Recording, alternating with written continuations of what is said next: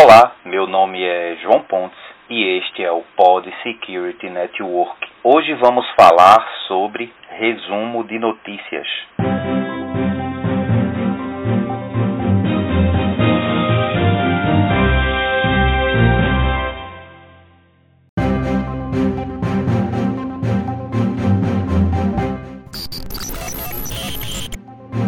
Oi, pessoal, João aqui. Nestes resumos, vou trazer as notícias mais relevantes e importantes, sejam de ataques, vazamentos, novas ameaças, com o objetivo de agregar informação para nossa área. Sei o quanto é difícil acompanhar esses acontecimentos. Nos mantermos informados em nosso dia a dia é crucial para nossa área de segurança. Sendo assim, vamos compartilhar conteúdo, lembrando que essas edições serão mensais neste primeiro momento. Thank you.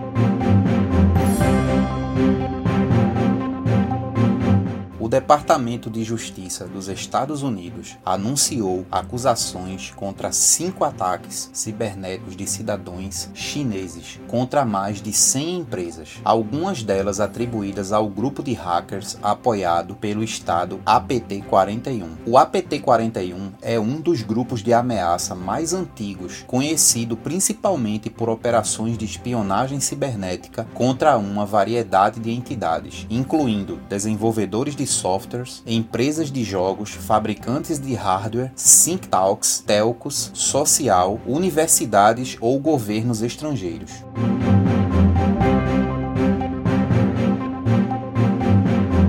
A versão 86 do Google Chrome verifica se alguma credencial armazenada foi comprometida. Quando o Chrome determina que uma senha foi comprometida em uma violação de dados, ele exibe um botão Alterar senha. Esta funcionalidade ajudará e muito a alertar os usuários que sua senha foi comprometida. Mantenha seu navegador sempre atualizado.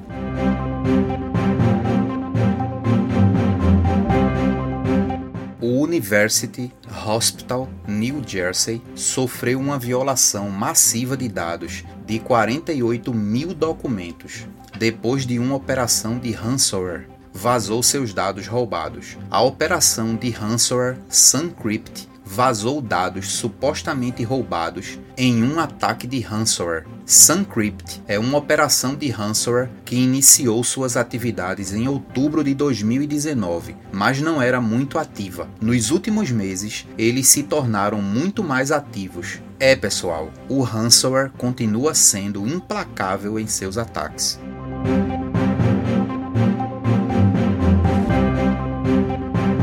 De acordo com a empresa de inteligência de segurança cibernética Kela, a operação de ransomware Lockbit postou um link em um fórum de hackers de língua russa para seu novo site de vazamento de dados. Todos os ataques de ransomware devem ser considerados violações de dados, pois os operadores de ransomware não apenas roubam os dados, mas também examinam documentos para ver o que eles contêm. Por isso, as empresas precisam ser transparentes sobre os ataques para que os funcionários e clientes possam se proteger adequadamente do risco de exposição dos dados. Com o lançamento do site da Lockbit, há agora um total de 17 sites de vazamento de dados de ransomware usados na tática de extorsão dupla. A extorsão dupla é usada para assustar as vítimas e fazê-las pagar um resgate. A tática consiste em roubar arquivos não criptografados antes de criptografar os computadores em uma rede. Então, usam os arquivos roubados e ameaçam que serão divulgados publicamente em sites de vazamentos de dados, como uma forma de fazer as vítimas pagarem um novo resgate. Ataques de ransomware estão cada dia mais perigosos e os criminosos buscando meios cada vez mais criativos de subjugar as vítimas.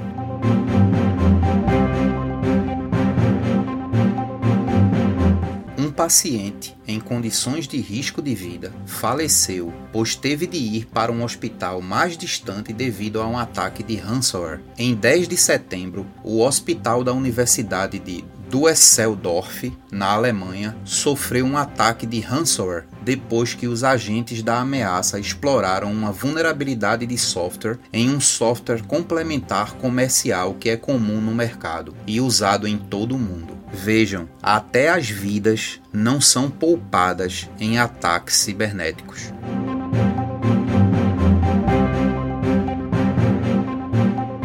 O fabricante de hardwares para games, Razer, sofreu um vazamento de dados depois que um banco de dados não seguro de sua loja online foi exposto. Em declaração, a Razer afirmou que protegeu o servidor de banco de dados em 9 de setembro.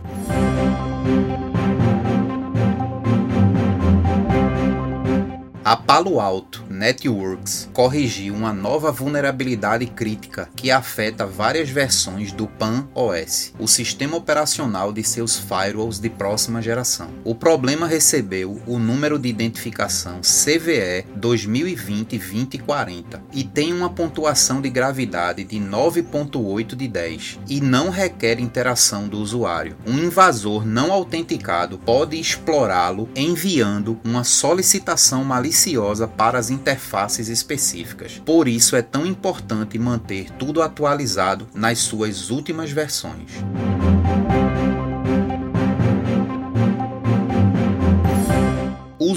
Anunciou que adicionou suporte de autenticação de dois fatores, 2FA, a todas as contas de usuários para tornar mais segura contra violações de segurança e roubo de identidade. Com o 2FA, os usuários do Zoom terão uma camada extra adicionada ao processo de autenticação, impedindo que invasores assumam o controle de suas contas, adivinhando sua senha ou usando credenciais comprometidas.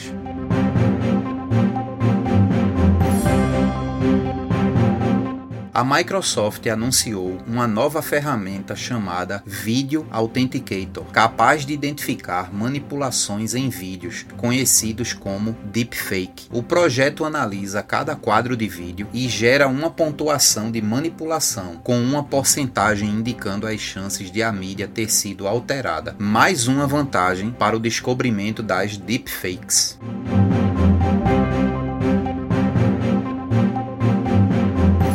Para unir forças em ações de prevenção, identificação e combate ao crime digital, a FEBRABAN, Federação Brasileira de Bancos, inaugurou no dia 23 as operações do Laboratório de Segurança Cibernética, o primeiro do tipo feito para um sistema financeiro nacional, e que integrará equipes de vários bancos associados. A estrutura permitirá que as instituições financeiras melhorem a eficiência de compartilhamento de informações técnicas e promovam o treinamento e aperfeiçoamento de profissionais para atuar no combate às ameaças virtuais em ações colaborativas e integradas voltadas para a proteção e solução de incidentes cibernéticos. Acredito que isto está sendo movimentado mais para o uso do futuro PIX.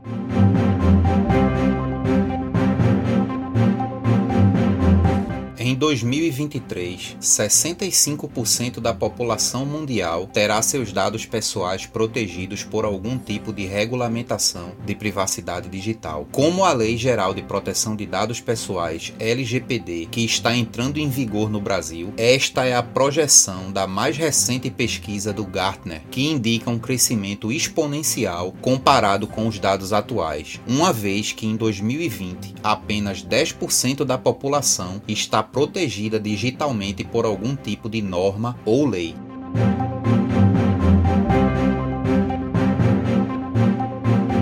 Foi deflagrada na manhã do dia 21 de setembro a segunda fase da Operação Backdoor. Os investigadores do Ministério Público Federal buscavam provas sobre o cancelamento irregular de multas de trânsito por meio de invasão não autorizada do sistema de informática do Departamento de Trânsito do Distrito Federal, Detran DF. O hacker envolvido nas fraudes foi preso temporariamente. A ação é resultado do trabalho conjunto da Promotoria de Justiça de Defesa Defesa do Patrimônio Público e Social, PRODEP, e da Divisão Especial de Repressão à Corrupção, DECOR-SECOR, com apoio da Delegacia de Polícia de Alto Paraíso, PCGO. Além de prender o envolvido, os investigadores apreenderam equipamentos de informática de alto valor que serão periciados. O hacker se aproveitou de vulnerabilidades no sistema GTRAN e conseguiu cancelar multas e retirar restrições judiciais e administrativas. Isso permitiu o licenciamento e a transferência de propriedade de veículos com pendências, o que gerou prejuízo de pelo menos 1 milhão 371 mil aos cofres públicos no período entre maio de 2019 e janeiro de 2020. As fraudes eram solicitadas pelos proprietários ou usuários dos veículos a despachantes, que por sua vez encomendavam um serviço de alteração no sistema GTRAN especializados neste tipo de crime. Em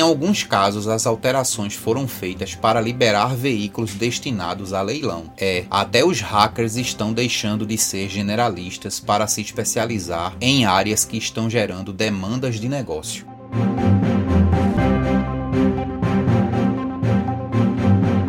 A migração para as aulas online incentivou os hackers a intensificarem os ataques às instituições de ensino. De acordo com um novo relatório da Kaspersky, os ataques de negação de serviço contra plataformas de e-learning aumentaram mais de 350% de janeiro a junho deste ano, em comparação com o mesmo período de 2019. O relatório acrescenta que os recursos educacionais online estiveram entre os principais alvos desses ataques, que visam sobrecarregar uma rede até que o servidor fique inacessível. No geral, as ofensivas de DOS cresceram 80% no mundo de janeiro a março em relação ao primeiro trimestre do ano passado.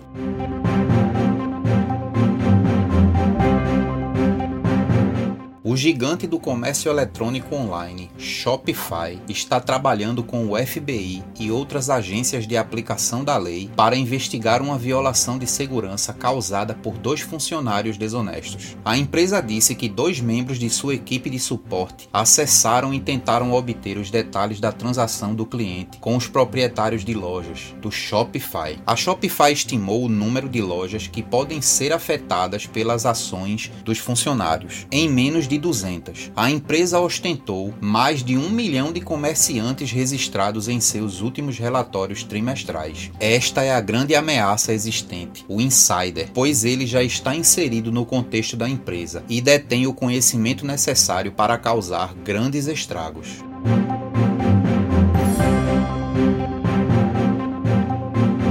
As agências de aplicação da lei em todo o mundo prenderam 179 pessoas envolvidas na compra e venda de bens e serviços ilícitos na Dark Web, como parte de uma operação internacional coordenada de derrubada envolvendo agências em nove países. E a polícia alertou os criminosos cibernéticos que a era de ouro da Dark Web acabou. A campanha coordenada foi liderada pela Polícia Criminal Federal Alemã, com o apoio da Polícia Nacional Holandesa, da Agência Nacional do Crime do Reino Unido, agências governamentais dos Estados Unidos, incluindo o Departamento de Justiça e FBI, Europol e outros. Conhecida como Operação Disruptor, ela segue a queda do Wall Street Marketing no ano passado, que era na época o segundo maior mercado ilegal online na Dark Web. A polícia conseguiu identificar os usuários do Wall Street Marketing, o que levou à identificação de usuários de outros mercados da Dark Web, incluindo Alphabay, Dream Nightmare, Empire, Casa Branca, Deepsia, Dark Marketing e outros, o que resultou em 179 prisões. O maior número de prisões foi feito nos Estados Unidos, com 121, seguido por 42 prisões na Alemanha, 8 detenções foram feitas na Holanda, sendo 4 no Reino Unido, 3 na Áustria e uma na Suécia. Os presos são suspeitos de envolvimento na venda de itens e serviços ilegais, incluindo drogas e armas de fogo, com grande quantidade de produtos sendo apreendidos pelas autoridades. Mais de 6,5 milhões em dinheiro e criptomoedas também foram apreendidos após as prisões.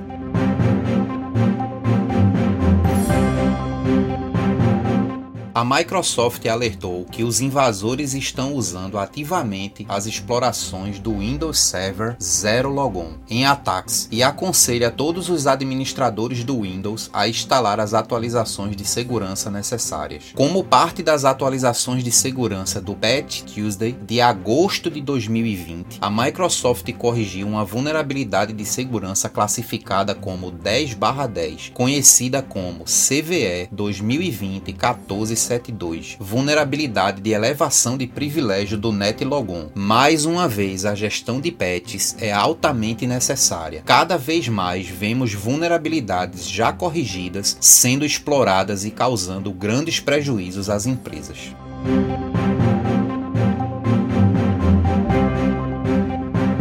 O popular aplicativo de corrida e ciclismo Strava pode expor suas informações a estranhos próximos, o que gerou preocupações de privacidade entre seus usuários. O famoso recurso de compartilhamento de informações. Usuários temem que essa funcionalidade possa ser usada por criminosos para ações de diversos tipos. Anteriormente, Strava publicou mapas de calor gerado a partir de 13 milhões de coordenadas de GPS e de dados de corredores que inadvertidamente expuseram a localização de bases militares em todo o mundo, incluindo aquelas nos Estados Unidos.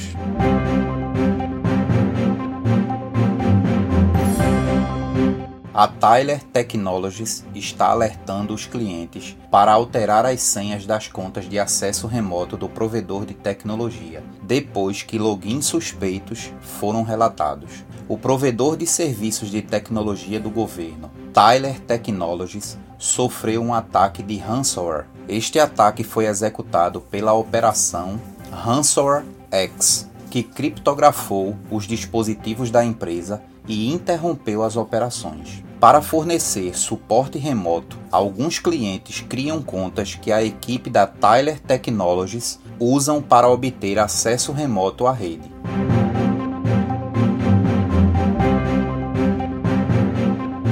Um descriptografador para o ransomware ThunderX foi lançado pela empresa de segurança cibernética Tesorion, que permite que as vítimas recuperem seus arquivos gratuitamente. ThunderX é um ransomware relativamente novo que se tornou ativo no final de agosto de 2020. A Tesorion conseguiu encontrar uma falha na criptografia do ransomware para que as vítimas pudessem descriptografar seus arquivos sem pagar resgate. Este descriptografador pode descriptografar arquivos criptografados pela versão atual do ransomware e ter a extensão .tx_locked. Para usar o descriptografador, você também precisará carregar uma cópia da nota de resgate readme.txt e um arquivo criptografado para que uma chave de descriptografia possa ser gerada.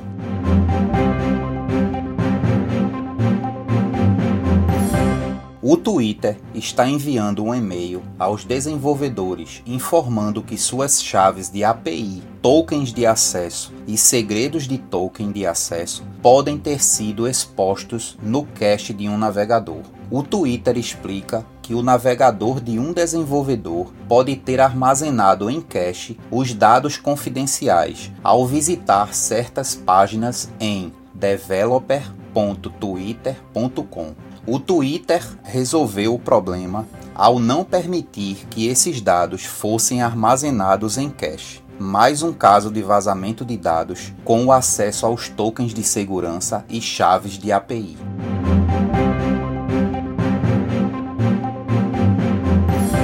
A Microsoft disse que interrompeu as operações de um grupo hacker que estava usando sua infraestrutura de nuvem Azure para ataques cibernéticos. A Microsoft diz que este grupo está ativo há cerca de uma década, visando organizações no setor marítimo e de saúde. Mais recentemente, os hackers expandiram o foco para o ensino superior e entidades governamentais regionais. Com base nas detecções de vários componentes de atividade maliciosa, o Microsoft Threat Intelligence Center identificou 18 aplicativos do Azure Active Directory que o grupo usou para sua infraestrutura de comando e controle. Eles faziam parte da versão personalizada do kit de ferramentas de pós-exploração do PowerShell Empire, que os habilitava a implantar módulos maliciosos em um computador comprometido, usando chamadas de API do Microsoft Graph.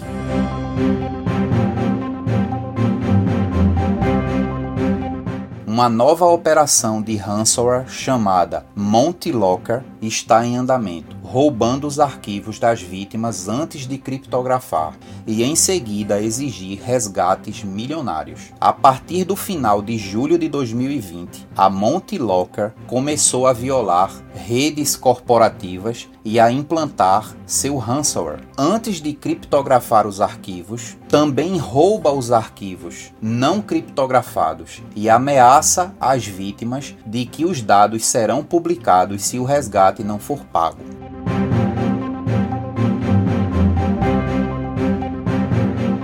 Golpistas estão atacando contas de redes sociais com e-mails de phishing que se passam por violações de direitos autorais ou promessas de uma conta verificada. Com as redes sociais como Twitter, Facebook, Instagram e TikTok se tornando um componente significativo na vida das pessoas, os invasores as direcionam para fins maliciosos. Contas roubadas são usadas para campanhas de desinformação, golpes de criptomoedas, como os recentes hacks do Twitter, ou vendidas em mercados clandestinos. Por isso, as contas sociais devem ser tratadas como uma mercadoria valiosa e protegidas como tal.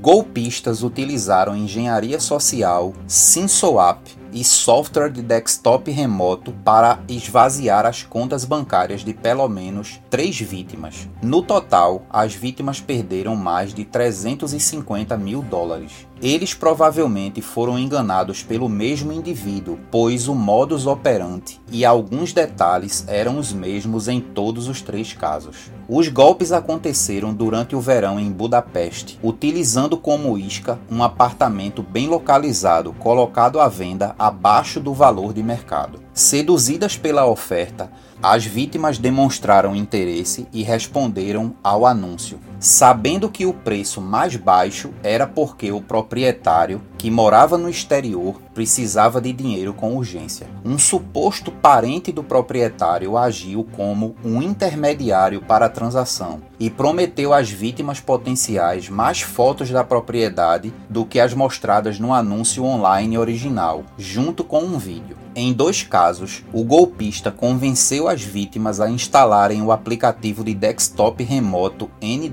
Para transferir as fotos e vídeos. Como o Ndesk é um software legítimo e as vítimas o baixaram diretamente do site do desenvolvedor, não havia razão para suspeitar de crime. O fraudador manteve o acesso ao computador da vítima mesmo depois de transferir os arquivos e podia pesquisar informações confidenciais, documentos, senhas, detalhes pessoais que os ajudariam ainda mais em seu esquema. O objetivo era entrar na conta bancária da vítima e roubar os fundos disponíveis. Mas com a autenticação de dois fatores ativada, eles também precisavam acessar as mensagens recebidas no telefone celular. É um golpe que utiliza três fatores: engenharia social, SimSwap e acesso remoto.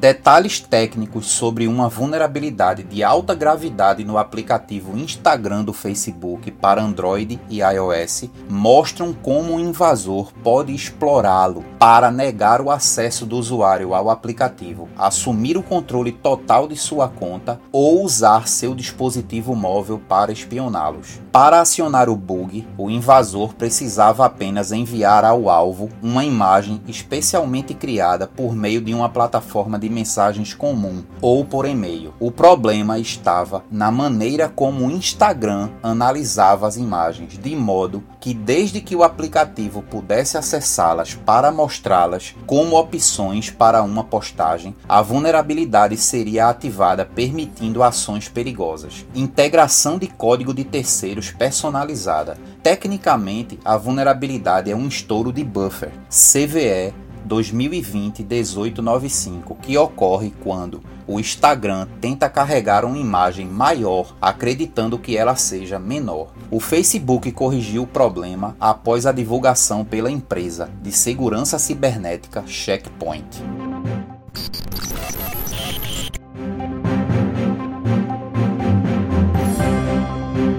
Meu nome é João Pontes e este é o Pod Security Network.